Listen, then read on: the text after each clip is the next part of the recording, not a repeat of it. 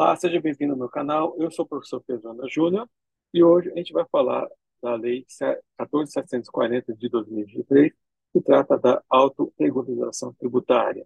Né? Então, antes de mais nada, se você ainda não é inscrito, se inscreve no canal, é, ativa as notificações. E se você gostar, compartilhe esse vídeo, porque tudo isso, se você quiser, ajuda no desenvolvimento do nosso canal e apoia a nossa atividade que a gente faz aqui, que é o objetivo de trazer conhecimento para quem milita na área do direito digital. Então, hoje, a gente vai estar falando da Lei 14.740 de 2023, que trata do Programa de Autorregulação Tributária, que foi é, instituída pelo governo federal. Ele é, uma, é um parcelamento especial que o governo federal está é, criando para poder incentivar os contribuintes que têm débito tributo administrado pela do Brasil poder quitar suas dívidas tributárias com redução de multa e juros. Né?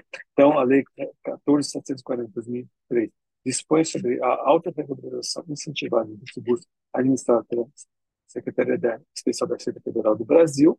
Né?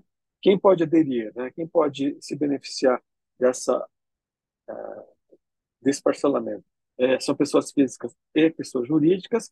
As pessoas do Simples não podem é, se beneficiar desse parcelamento especial. O prazo de adesão para fazer esse parcelamento é, começou no dia 2 de janeiro e termina no dia 1 de abril de 2024. Né?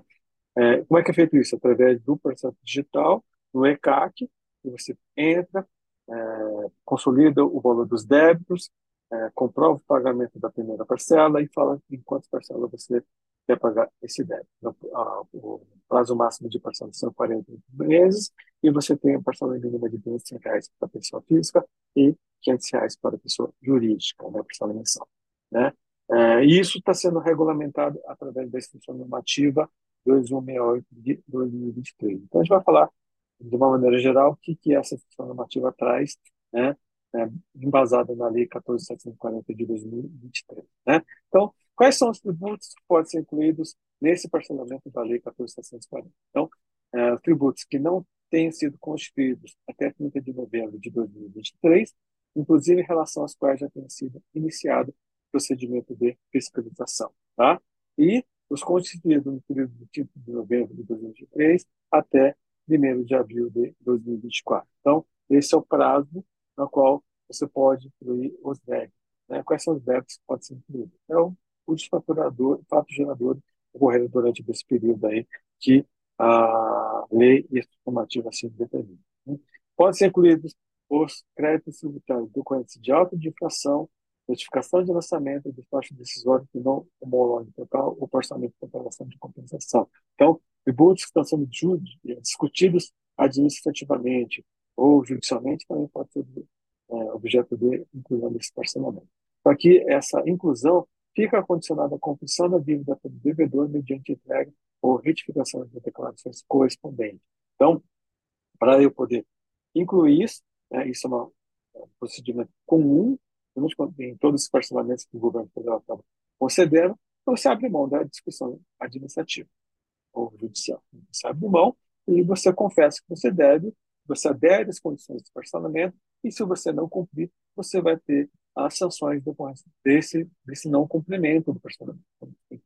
É, tem que ser uma decisão muito, eu diria, é, sensata, né? muito é, madura em relação ao que vai ser feito, né? de não é, pagar esse tributo. Então, quando se aplica? Realmente para as discussões que você sabe que você só está é, protelando né, o desfecho dela. Então, a, o aproveitamento do pagamento com redução de multa e juros acaba sendo interessante. Qual é a desvantagem em relação a isso? Você abre mão discussão, se você tiver algum argumento que você tem alguma chance de ganhar, e o valor da primeira parcela, que é de 50% do valor do débito. Então, muitas vezes a empresa não tem esse valor para poder fazer o pagamento. Né? Então, é, qual que seria a saída para esse caso? Se a empresa tem prejuízo fiscal, para poder gerar o crédito, para poder compensar na primeira parcela, ou utilização de algum precatório. Então, cuidado em relação a isso que a gente vai ver pouquinho lá na frente. Né? Uh, e como é que é essa, como é que vai ser feito essa, esse pagamento dessa dívida, né? incentivada uh, através da que foi a Lei 14.740 e ainda 2008. Então, os créditos tributados por anos são tributados com redução de 100% de multa de mora e de ofício e dos juros de mora, então eu posso reduzir, eu vou pagar só o valor do principal, né, sem correção nenhuma, só que eu tenho que fazer é, o pagamento da primeira parcela né, de no mínimo 50% da dívida consolidada, atualizada, ou pagamento à vista, né? E o valor restante em até 48% mensais excessivo, né? Lembrando que a parcela mínima para você física é de 200 reais mensais e a pessoa vive de 500 reais mensais, né? Então, é, prazo de 48, mas a parcela não pode ser inferior a esses valores. A dívida será consolidada na data do requerimento, então eu consolido o valor que eu devo, né? com a redução de muitos juros e pago 50%, ou o valor integral, e o restante eu posso parcelar até 40%. 40 de. É, eu posso utilizar né, para o pagamento da primeira parcela é, crédito de prejuízo fiscal e da base de cálculo da contribuição social sobre o grupo limitado a 50% do valor de continuidade. Então, o que, que eu vou fazer? Eu vou pegar o meu prejuízo fiscal sobre o prejuízo fiscal, aplicar a alíquota de 25% do imposto de renda, gerar um crédito e esse crédito vai da parcela inicial. Some a base negativa da contribuição social sobre o. Eu vou aplicar a alíquota de 9% e vou poder abater, gerar um crédito para poder utilizar, para poder fazer a compensação, é, é, a partimento da primeira parcela. Né? É lógico que esse valor está sujeito a homologação por parte da Receita Federal do, do, Brasil. Eu posso ainda também usar é, crédito deprecatório, fazer um precatório próprio ou adquirido de terceiro, observado e disposto no prazo 11 do artigo 100 da Constituição Federal, reconhecido por decisão judicial julgado, observado e disposto na Receita Federal do Brasil. Então, é, o precatório pode ser utilizado sim, mas tem que ter é, alguns cuidados em relação à utilização desse precatório. Então, não é qualquer precatório que vai poder ser utilizado. Ele tem que realmente ser é, reconhecido pela Receita, tem que ser líquido e certo para é, poder o contribuinte poder utilizar. Né? E é lógico né, que isso gera um mercado, porque tem um desejo em relação a isso. Então, Existe um benefício para o contribuinte que querer utilizar o precatório, mas ele tem que tomar cuidado, porque o precatório tem que ter uma origem boa para poder fazer a utilização. Né? Então, não, não cabe a gente estar comentando só mais detalhes em relação a isso. E ah, como é que é feito esse requerimento? Né? Como eu comentei, esse requerimento é feito eletronicamente no portal do ECAC, Federal do Brasil. Ah, o contribuinte informa, primeiro, né, a indicação do crédito da autorregularização, qual é o valor da minha dívida, né, o valor da entrada, se é 50% ou pagamento integral, ou pagamento metade por 100%, o número de, de, da, das parcelas que eu quero fazer, se é 48, 76, 70, então vai depender né, uh, do fluxo de caixa da empresa e também do valor da parcela mínima. Uh, o montante do crédito do fiscal do, do cálculo da CSL, se for o caso, se eu tiver, eu vou para poder fazer o batimento. Identificação do precatório também, se eu tiver, para poder a Receita Federal é, checar. E o, o DARF, que comprova o pagamento da da dívida da primeira prestação, com o código da Receita 6070. Né? Então, é, e o deferimento do requerimento desse parcelamento ficou condicionado ao pagamento impedido do valor da entrada. Então, o que acontece? Não é que você entrou com esse processo, automaticamente seu parcelamento está sendo deferido. Na verdade, ele vai ser aprovado posteriormente. Né? Então, o Receita Federal vai analisar, vai concordar ou não, e concordou, você vai é, pagando, é, continuar pagando as parcelas. Né? Então, é isso é, que é uma discussão que muitos falam, ou seja, e se não for aprovado? Eu acho muito difícil não aprovar, a não ser que né, existem situações que a Receita pode entender que o deve estar não é o valor correto, uma coisa assim, pode gerar algum tipo de discussão. Mas existe a possibilidade de recorrer, né, caso a Receita não concorde, então tem aí um caminho para ser seguido. Né? A parcela mínima, como eu falei, é de 200 reais no caso do da pessoa física e 500 reais no caso do da pessoa jurídica. Né? As parcelas mensais vão ser atualizadas pelo Selic, lógico, né? Receita Federal eh, não é que vai deixar fazer continuar pagando história, mas se você for pagar em 48 parcelas, e a partir da segunda parcela, ela vence no último dia útil de cada mês. Né? Então, se eu paguei no dia 15 de janeiro, eu vou pagar a, a primeira parcela do parcelamento no dia 28 de fevereiro, a segunda em mar, 30 de março, assim sucessivamente. É, no período que a referente é referente em análise, o produto deverá calcular o valor devido à parcela na funcionalidade com código 670. Então, ele vai fazer né, é, o pagamento através do fechamento de SIDARF mensalmente por código 670.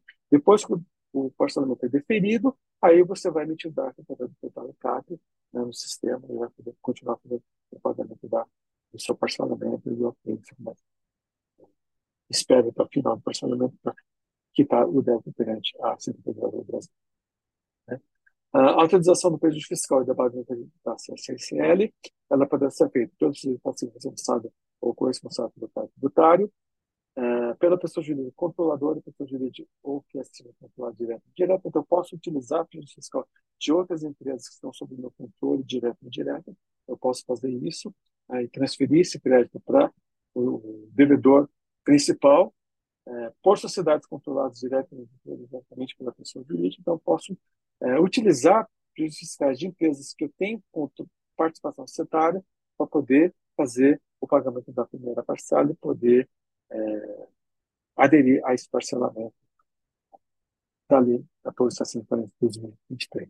Mas primeiro tem que utilizar o crédito próprio né, do devedor, depois do uso de terceiro. O valor dos créditos na via de aplicação do modelo fiscal da dívida de renda e mediante aplicação somente da base escola negativa da CSL, sobre o crise fiscal, aplicando o imposto de renda, sobre a pagamento da CSL, aplicando o da contribuição social civil. A Secretaria do Brasil tem cinco anos para homologar o crédito.